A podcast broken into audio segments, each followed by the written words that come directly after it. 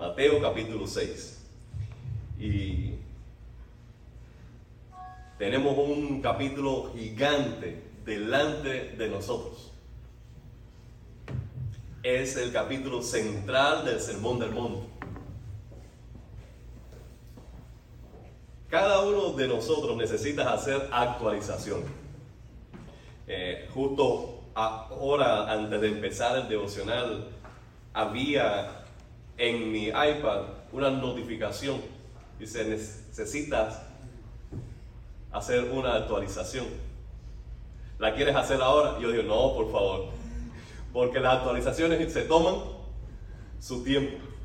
Algo más que pasa con las actualizaciones es que requieren toda la energía y la capacidad del equipo.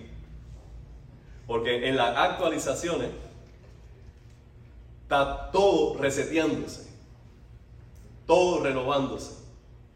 Es más, cuando se ha instalado la actualización, ¿qué es lo que sucede? El equipo se, se apaga completamente y se reinicia.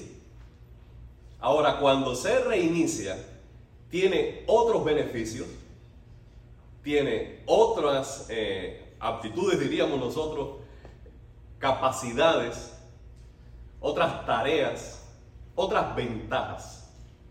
Y así nosotros queremos tener provecho de todas ellas, pero lo que sucede para nuestra desventaja en cuanto a los equipos electrónicos es que mientras más actualizaciones se hacen, más grande es el update y a veces tú necesitas cambiar de equipo para uno con mayor capacidad, para otro con mayor espacio. Bueno, lo que tenemos delante es una actualización de la ley de Dios que tiene como fin describir la justicia que espera Dios de sus discípulos. Cuando nosotros leemos Mateo, debemos tener siempre esto presente. Mateo está escrito para los judíos. Por tanto, va a haber un, un matiz muy marcado de todo el Antiguo Testamento.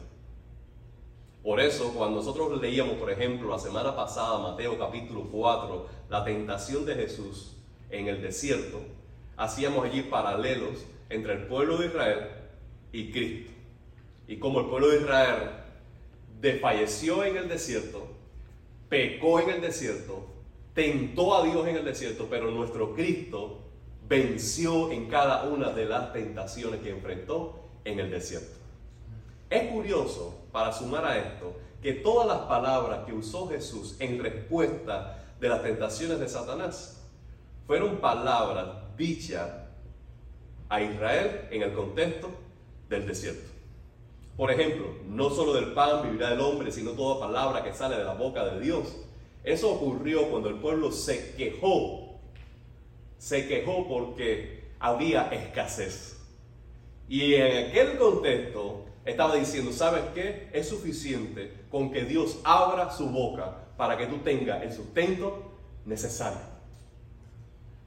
Y aquí, en el contexto de Mateo 4, Satanás se acerca a Jesús y le dice, si tú eres el Hijo de Dios, di a esta piedra que se conviertan en pan. Entonces Jesús responde, yo no voy a confiar en mi suficiencia. Yo no voy a confiar en mi capacidad. Yo he determinado confiar plena, completamente en Dios.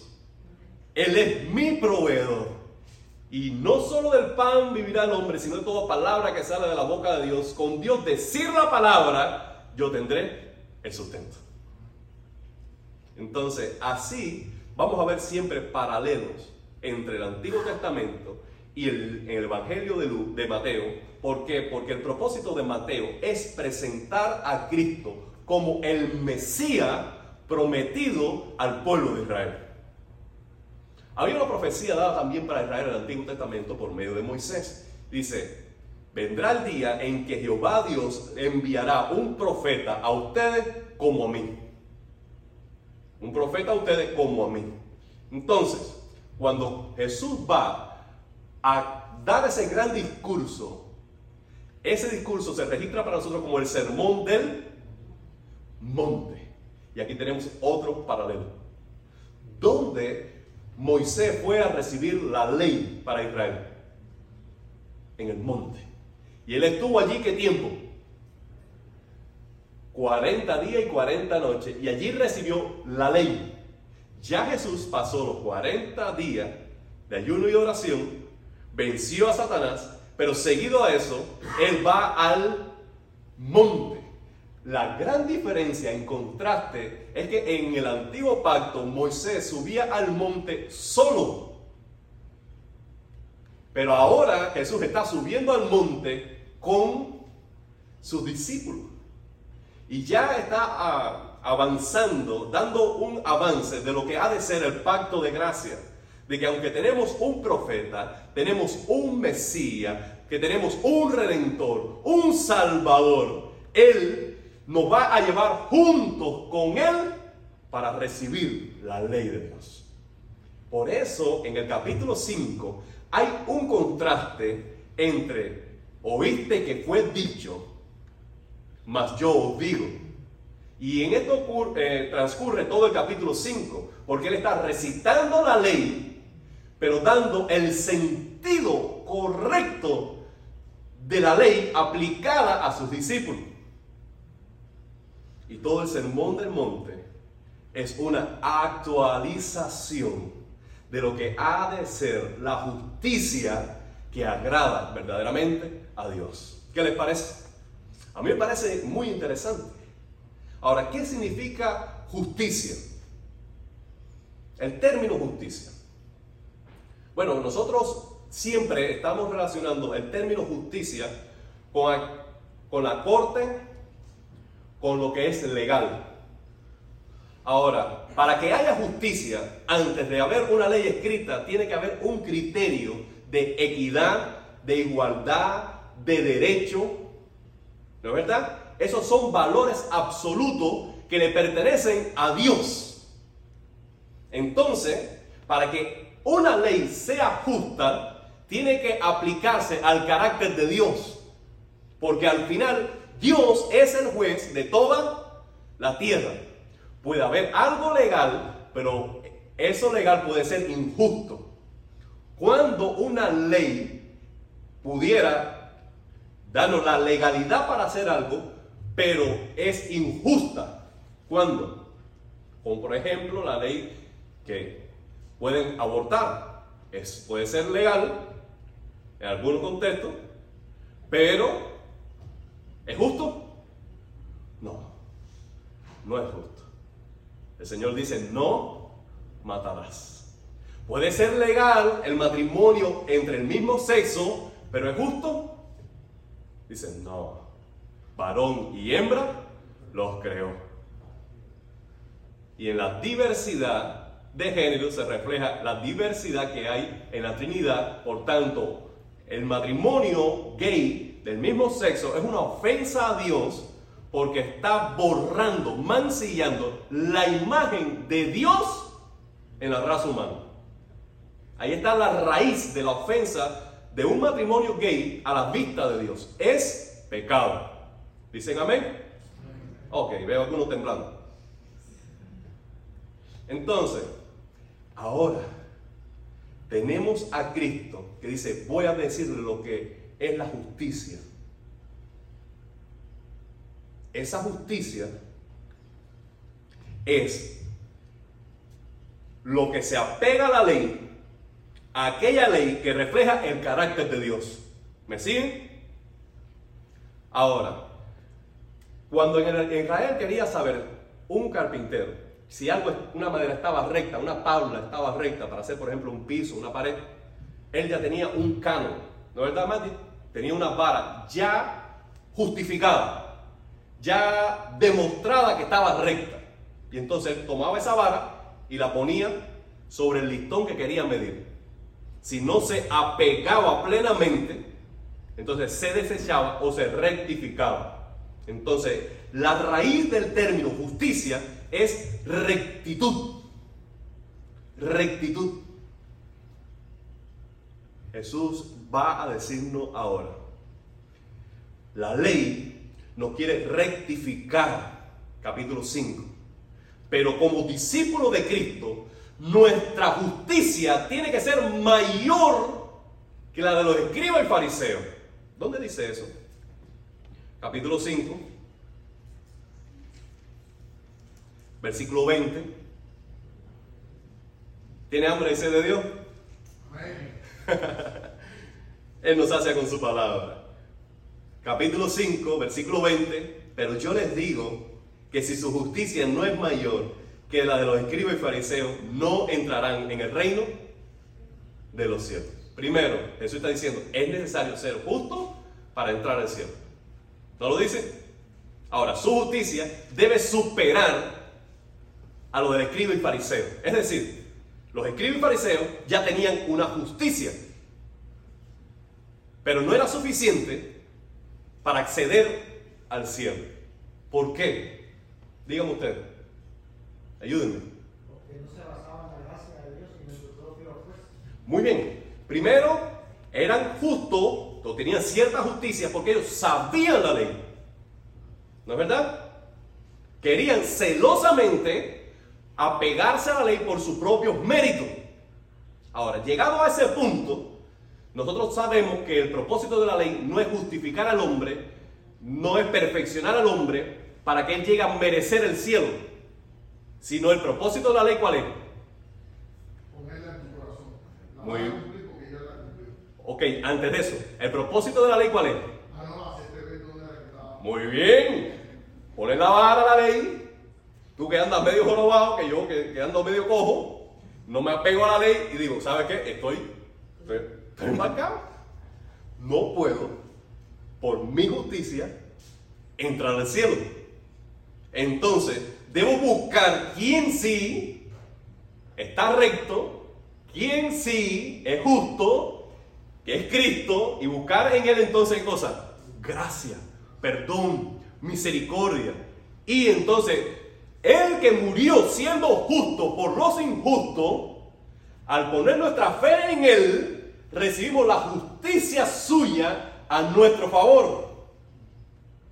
Y la cruz es un lugar de intercambio comercial, donde Cristo toma por amor nuestro pecado, nuestras injusticias, nuestro quebrantamiento de la ley, y en su lugar nos da a nosotros la justicia suya. En el acto en que ponemos nuestra fe en el Cristo como único y suficiente Salvador. Entonces sí, necesitamos una justicia como discípulos de Cristo. Pero nuestra justicia tiene que ser mayor a que la de los escribas y fariseos. ¿Qué quiere decir? Que tiene que ser más que conocimiento. Tiene que ser más que memorización de la ley. Tiene que ser más que ritos religiosos. Porque teniendo esto, no vamos a entrar al reino de los cielos. Necesitamos una justicia que es la de Cristo, que se obtiene por medio de la fe, solo por gracia, solo por fe. Y luego que recibimos esa justicia, como dice Giovanni, entonces tenemos un corazón nuevo. Y ese corazón nuevo nos capacita para vivir una vida nueva. Por eso hacemos las obras de la ley, no como un requisito para ser declarados inocentes y justos, sino ya que hemos sido declarados inocentes y justos por la justicia de Cristo en la cruz, ahora somos capacitados para vivir en nueva vida haciendo lo que es justo. No como requisito de la ley, sino como consecuencia de haber sido salvados. Entonces, ¿tenemos que ser justos? Sí. ¿Para ser salvos? No. Ya que somos salvos, Sí. Ahora, Jesús está diciendo, ustedes mis discípulos, quienes le están rodeando en el monte, ¿cuál es la justicia que les debe caracterizar a ustedes? Dice el versículo 1, que viene siendo un resumen de todo el capítulo Cuídense de hacer su justicia delante de los hombres para ser visto de ellos. De otra manera, no tendrán recompensa de su Padre que está en los cielos. Primero que vemos allí es que debemos hacer justicia, debemos hacer lo que es justo, pero para agradar sobre todas las cosas, principalmente, es más, exclusivamente agradar a quién? A Dios. Agradar a Dios. Amado hermano, en este tiempo que nos ha tocado vivir, cuánta presión nosotros sentimos de complacer a las personas que nos rodean, complacer a todos.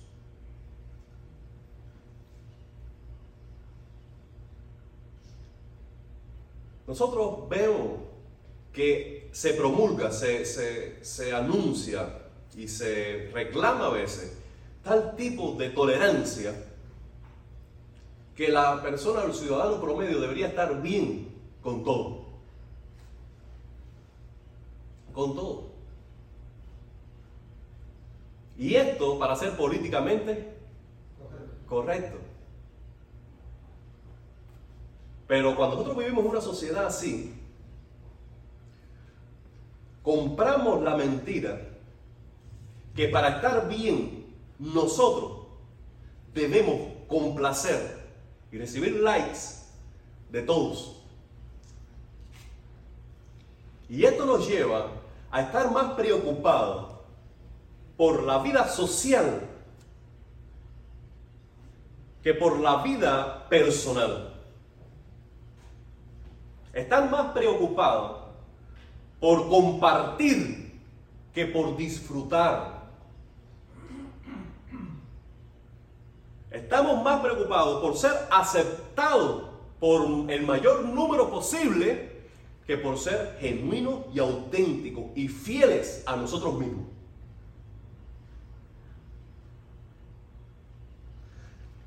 Jesús está diciendo, el primer paso para vivir de una manera que agrada a Dios es determinar esto vas a hacer cada cosa con un solo público, con una sola audiencia, con un solo juez, con un solo evaluador de tu vida. ¿Y ese quién es? Es Dios. Es Cristo o el Espíritu Santo. Es Dios. Y lo que más nos debe importar en la vida es el aplauso de nuestro Padre en el cielo. Y hay tres prácticas que Jesús va a decir, ustedes deberían hacerlas, yo espero que ustedes la hagan como mi discípulo. La primera mencionada es la limosna. Jesús está diciendo que nosotros, dice, ¿cuándo pues de limosna? 6.2. Versículo 5. ¿Cuándo ores? Versículo 16. ¿Cuándo? Ayunes. El dar a los pobres, el buscar a Dios en oración y en retirarnos a ayunar son tres prácticas que Jesús espera de sus discípulos. Cuando Él dice así, cuando de limosna, cuando ores, cuando ayunes, no está diciendo, si lo haces, sino es que hay que hacerlo. Para cuando lo hagas, te voy a decir cómo hacerlo. Amado hermano, tenemos aquí tres prácticas que no son opcionales. Primero, dar al pobre. Efesios capítulo 4. Pablo dice a la iglesia, el que robe, no robe más sino que trabaje para que tenga lo necesario para compartir con aquellos que padecen necesidad.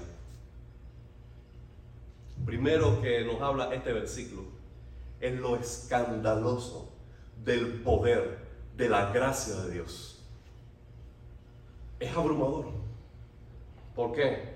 Porque el poder de Dios para cambiar el corazón consiste no solo en que el que robaba, que no robe más, sino que trabaje. Y no solo trabaje, sino que trabaje para tener lo necesario para él y que después se pare para compartir con el que tiene necesidad. La gracia de Dios cuando llega a un corazón toma a un ladrón y lo convierte en un benefactor, en un patrocinador. Hay un cambio radical en que un hombre dice, yo tengo necesidad, Cristian tiene lo que yo necesito, voy a ver cómo se lo tumbo. Lo tuyo es mío. Y roba. Pero con un nuevo corazón, el cristiano que dice, mi hermano tiene una necesidad. Lo que es mío es él. Lo primero es comunismo. Lo segundo es gracia. El comunismo dice, lo tuyo es mío. Y la gracia que dice, lo mío, que viene de Dios, es tuyo. Mira, hermano, mira, yo nosotros podemos predicar todo lo que queremos y lo vamos a seguir haciendo en el nombre del Señor. Pero el día en que Darwin, empezando por mí, yo practique ese versículo, nuestra predicación se hará más poderosa. Porque el Evangelio de gracia que predicamos estará acompañado por evidencia de esa gracia que nos desprende de nuestras posesiones para proveer a los necesitados. Yo necesito crecer en eso. Y creo que todos nosotros.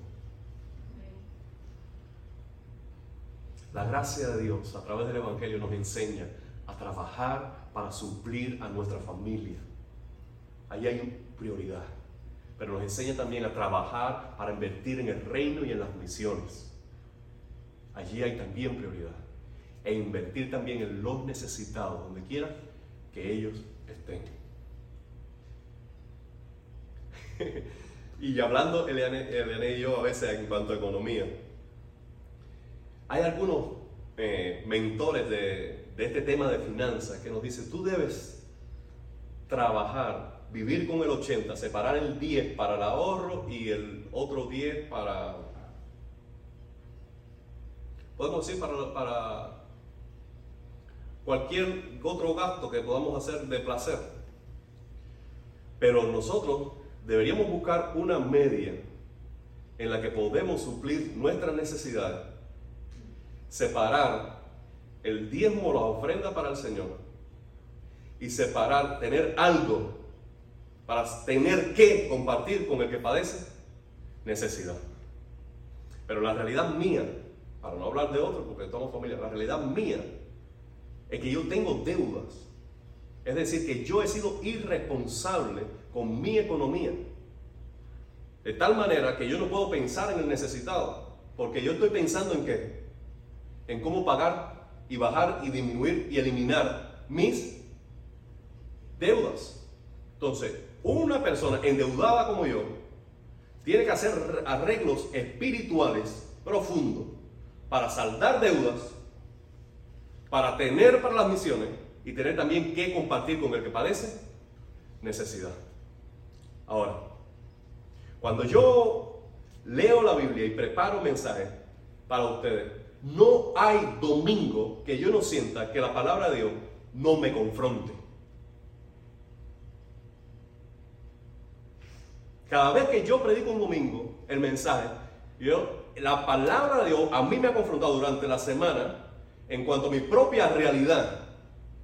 De manera, ¿tú te sientes incómodo con lo que estoy predicando? ¿Tú te sientes confrontado con lo que estoy predicando? Yo también me sentí así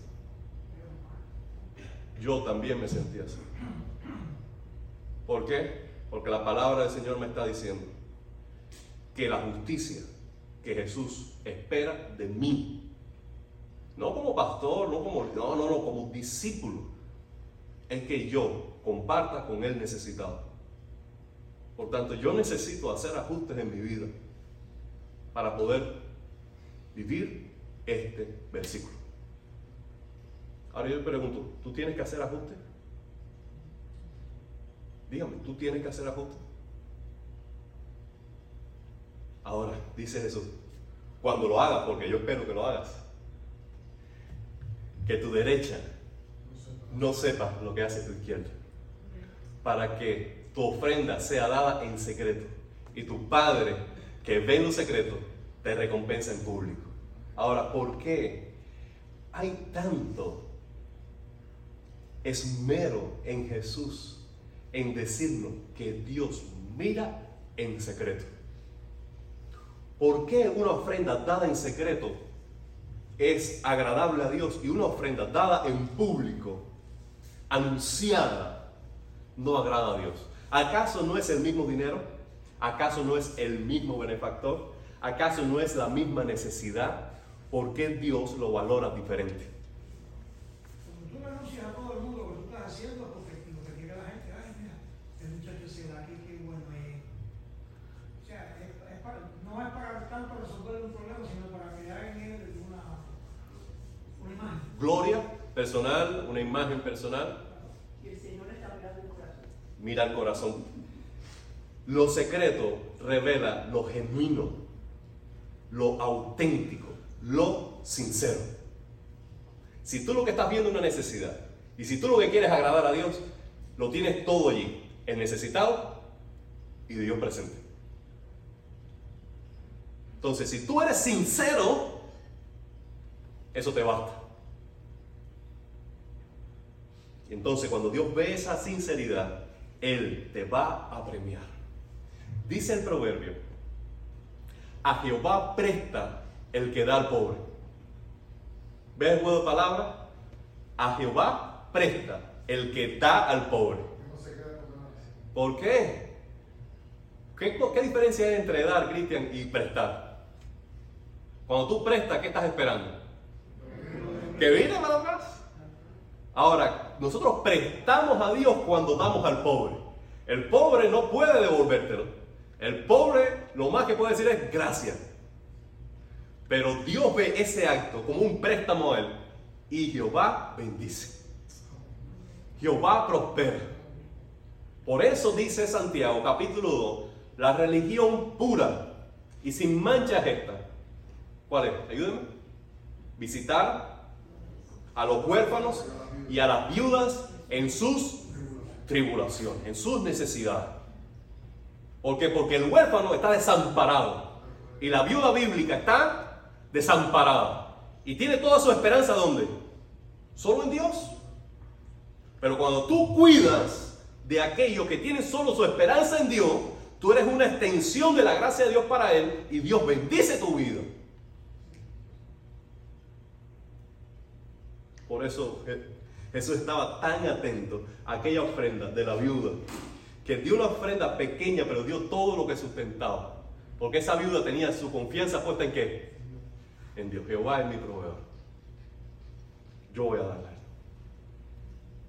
Amado hermano, para mí es muy elocuente que Jesús está presentando la primer, el primer hábito de un discípulo de Cristo que muestra la justicia que agrada a Dios es dar al pobre.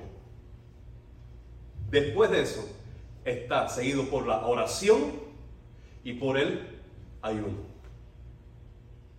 Ahora, ¿por qué vemos dar al pobre oración y ayuno?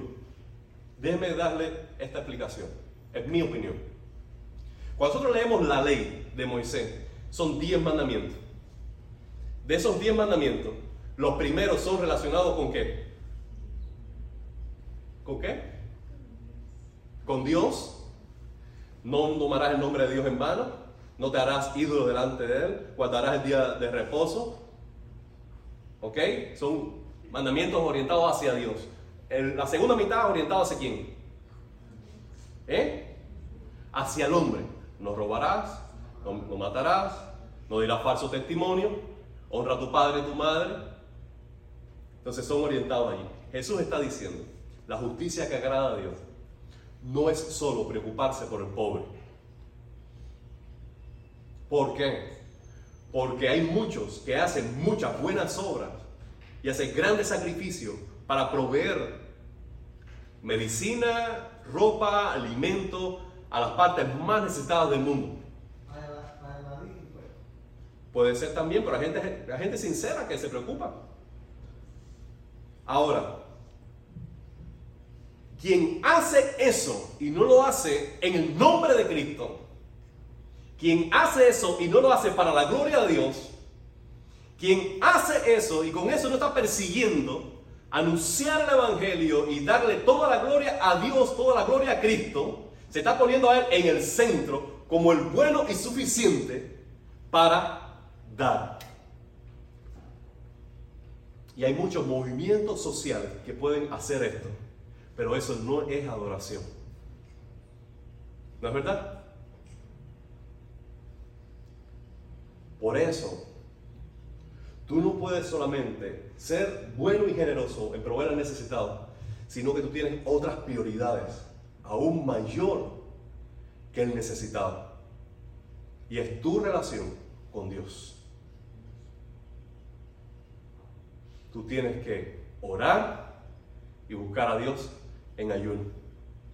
Tú tienes que tener una relación personal con Dios. Una relación viva, eficaz, práctica, diaria, auténtica, sincera con Dios a diario. Por eso dice, cuando ores, cuando ayunes. Ahora, ¿qué tal es tu relación con el Señor? ¿Es tu relación con el Señor hoy todo lo que tú mismo deseas que fuera? ¿Es tu relación con Dios? ¿Es tu oración, tu vida de oración, tu práctica de ayuno? Todo aquello que tú sabes que puede ser. Amado hermano, siempre podemos crecer en más oración. Ya sea en más tiempo ya sea orar por más personas o con más diligencia, con más responsabilidad, con mayor fervor, siempre podemos crecer de alguna forma en la oración. Y este versículo sencillo, corto, de Tesalonicense, debe estar siempre en nuestra mente. Orar sin cesar. Orar sin cesar. Cuando yo estaba en la escuela dominical, llegó un día el maestro y dice, ¿cuántas veces debemos orar al día? Y todos respondieron, bueno, una, dos, tres, cuatro. Cinco veces. Bueno, el maestro dice, yo creo que me quedo con una. Es orar sin cesar.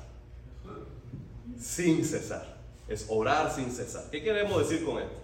Que no es que tú entras a la oración, oras y ya cumpliste y no entiendes más de Dios en el resto del día hasta el día de mañana que te toca orar, sino que tú oras, termina ese periodo de oración, pero dejas las puertas abiertas para seguir alabando a Dios en cualquier momento, pedirle a Él, darle gracia, bendecir su nombre en cualquier momento, es vivir en su presencia. Dejar las puertas abiertas, orar sin cesar. Ahora, ¿cuándo podemos practicar estas tres cosas? Del dar al pobre, la oración y el ayuno. podemos hacerlo cuando nuestro tesoro, el valor verdadero de las cosas, la tenemos, lo tenemos en el cielo y no en la tierra. Si nuestros tesoros, si nuestra recompensa, si el valor de las cosas lo tenemos en nuestra vida terrenal, amado hermano, no vamos a estar pensando en el pobre. No vamos a estar pensando en la oración. No vamos a estar absteniéndonos de alimentos y de actividades sociales para buscar a Dios en la soledad. No lo vamos a estar haciendo. ¿Cómo podemos dedicarnos a estas cosas? Solo si el valor, el brillo, el esplendor de la vida, la ganancia de esta vida, lo tenemos en las cosas celestiales y no terrenales. ¿Sí? ¿Están de acuerdo conmigo? Por eso dice el versículo 19, no se hagan tesoros en la tierra, porque en la tierra hay polilla, hay orín que corrompe, también hay ladrones. Hagan tesoros en el cielo, Allí no hay nada de estas cosas. Ahora, la segunda porción del versículo 22 al 23 que quiero mencionarles es esta. Es que donde estén nuestros ojos, allí estará nuestra alma. Si la lámpara del cuerpo es los ojos, dice Jesús, y tu ojo es bueno, todo tu cuerpo andará en luz. Ahora, ¿qué significa ojo? Por favor, sigan conmigo. Los ojos es tu lugar de enfoque. ¿Dónde estás enfocado? ¿Dónde estás centrado? Cuando Jesús, cuando la Biblia dice, pon tus ojos en Cristo, ¿y qué quiere decir? Que busquemos en el cielo dónde está Jesús o tengamos un cuadro en el cuarto y miremos fijo en el cuadro. ¿Qué está diciendo? Enfócate en Cristo. Centra tu vida en Cristo. Ahora, cuando tus ojos están en la luz, toda tu vida caminará en luz. Si tu tesoro, el tesoro de tu corazón está en las cosas celestiales y eternas, en el reino de Dios, en la recompensa del Padre, y tus ojos estén allí fijos, toda tu vida estará tomando decisiones que te hará caminar en qué? En la luz. Pero si los tesoros de tu corazón son terrenales, los placeres de este mundo, en una vida centrada en tu propia voluntad, en tus propios pensamientos, opuestos a los mandamientos de Dios, tus ojos están en tiniebla y lo que vas a perseguir va a llevar tu vida en oscuridad.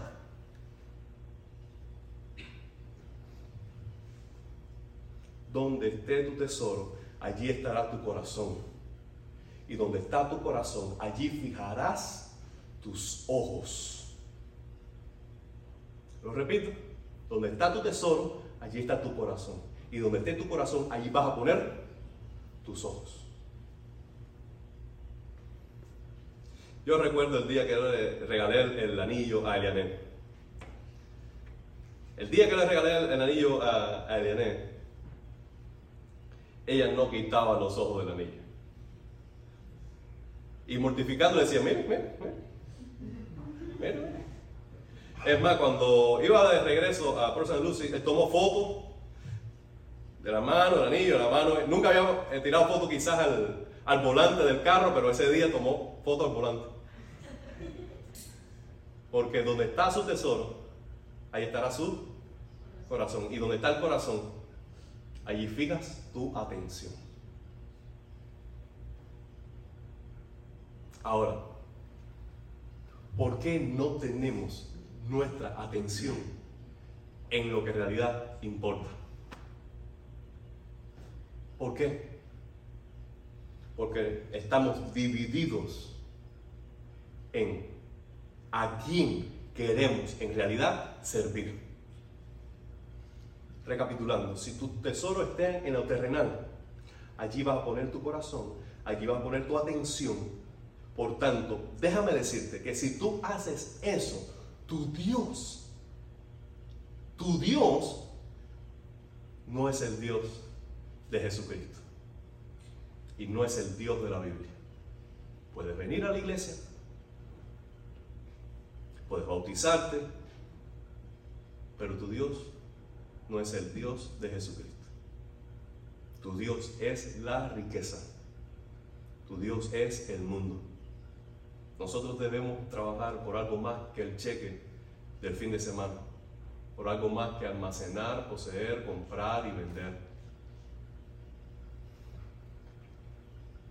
Dice el versículo 24, ninguno puede servir a dos señores porque va a aborrecer a uno y va a amar al otro, o va a estimar a uno y va a menospreciar al otro. No puedes servir a Dios y a las riquezas.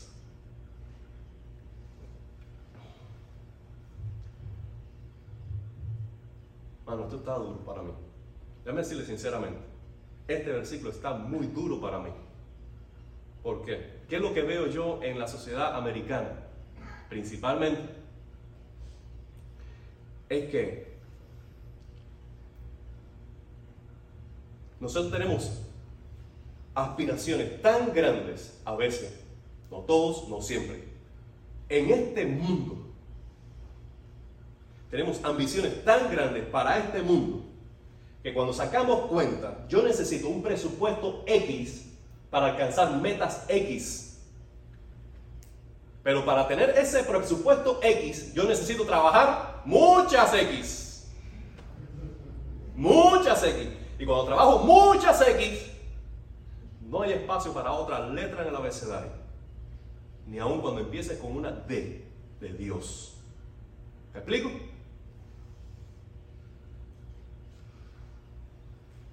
No es que tengo que trabajar. No es que trabajé. No es que estaba todo. La cultura americana gira alrededor de esto, del trabajo. Y el altar está hecho para un solo Dios, el dólar. El dólar. El dólar es el Dios de esta nación. No es el Dios de Jesucristo. Ahora, lo triste es que nosotros como cristianos mordamos ese anzuelo y vivamos, nos desgastemos y no, tenga, no tengamos pasión, energía, brillo, alegría, entusiasmo para otra cosa que no sea para hacer dinero.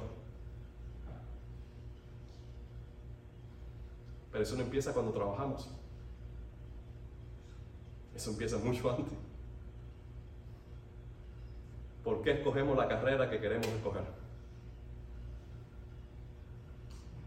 Porque, por, porque Dios nos ha llamado a ser doctores, porque Dios nos ha llamado a ser farmacéuticos, porque Dios nos ha llamado a ser maestros, porque Dios nos ha llamado. Es una decisión que tú tomaste en oración, que quieres agradar a Dios, que quieres servir a Dios con esa profesión, o lo estás haciendo porque con esa quieres tener la casa de tu vida, la piscina de tu vida, el carro de tu vida, y tú quieres tener la vocación, cualquiera que sea, es un llamado de Dios para tu vida. Eso es lo que me enseña la Biblia. Por tanto, cuando yo voy a entrar en una carrera, déjame decirle esto a los jóvenes, cuando yo voy a entrar a una carrera, cuando yo voy a estudiar, el estudio va a demandar mucho de ti. No dije mucho, no, no, no, muchísimo de ti. Pero no se te puede olvidar que esa carrera te la dio quién? El Señor. Por tanto, no puede haber más pasión, más desvelo, más energía en vencer un examen de matemática que en leer tu Biblia y orar a Dios. No puede, porque el día que eso ocurra, tu Dios se está haciendo, está siendo desplazado a un lugar y tu Dios está haciendo tu carrera. ¿Se puede poner bravo conmigo? No le voy a pedir perdón, porque eso es lo que me enseña la Biblia. No hay carrera que puede tomar el lugar de Dios, la pasión y la honra y la gloria y el tiempo y la energía que merece solo Dios. Hay tiempos en la vida, como los estudios, que tú necesitas estudiar, esmerarte, esforzarte. Pero si tú sabes que tienes que estudiar a las 6 de la mañana, dedicar cuatro horas de estudio para que tienes un examen a las 10 de la mañana, déjame darte esta noticia. Dios espera que nos levantemos con su ayuda, al menos media hora antes, para hacer una oración y leer su palabra, para darle las primicias a Dios. Déjame decirte que si tú tienes que un examen, por ejemplo, el viernes y el jueves hay servicio aquí de oración, el servicio de oración es una hora, hora y media. Déjame decirte que una hora y hora y media no va a hacer gran diferencia. Por tanto, Darwin, Darwin, yo no veo justificación para que se deje de buscar a Dios, porque al día siguiente hay un examen. ¿Por qué? Porque esa hora y media busca durante la semana donde tú perdiste una hora y media. ¿Qué tiempo cuenta en el medidor de tu, de tu, de tu teléfono? ¿Cuántas horas tú dedicaste durante esa semana en el teléfono. Y ahí te dice cuánto de ese tiempo fue en las redes sociales, fue en Google, fue viendo Netflix, fue... Entonces, tú no me digas que no puedes venir a buscar a Dios en oración porque tienes una hora y media, que si tú no dedicas esa hora y media a estudiar, vas a desaprobar.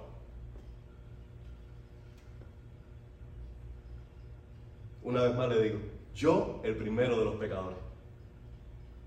Darwin, el primero de los pecadores. Pero si somos sinceros y en realidad queremos agradar a Dios, debemos ponernos todos en la misma página. y dejar que la palabra de Jesús nos confronte tal y como, so- como viene, empezando por mí. ¿Puedes decir amén?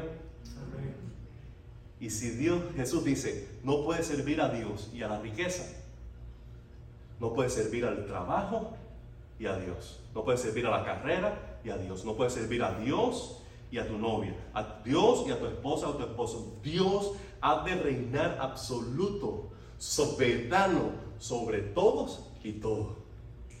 Eso es el cristiano. ¿No verdad, Dios? Dios único rey sin competidores en el corazón. Ahora, ¿cuándo podemos hacer eso? Cuando descansamos que Dios cuida de nosotros. Y eso es lo que dice el resto del capítulo. Dios cuida de las aves. Dios cuida de las flores del campo.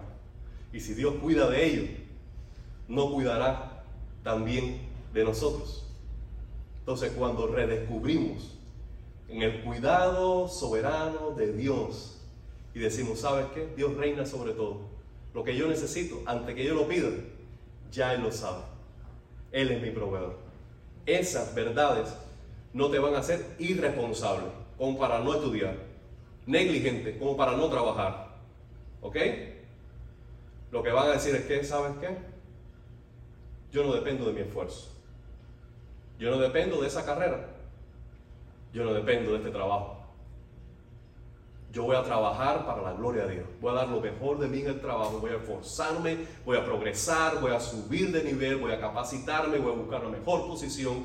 Voy a hacer todo, voy a poner el corazón, voy a ser un soldado, un guerrero, voy a luchar por mi esposa, por mis hijos, por mi familia. Voy a dar lo mejor de mí. Pero sabiendo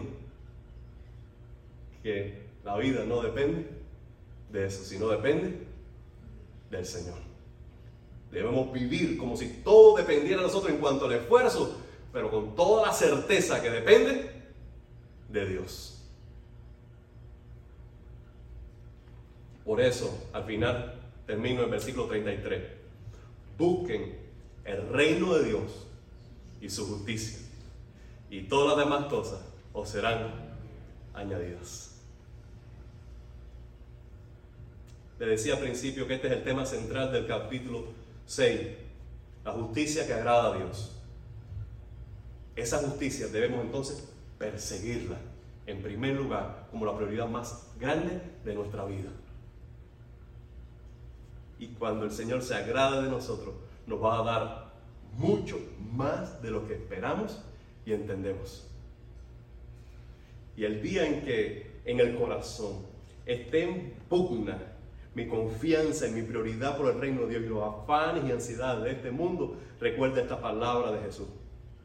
No te afanes por el día de mañana, porque el día de mañana traerá su propio afán. Bástale a cada día su propio mal. Vamos a tener una oración.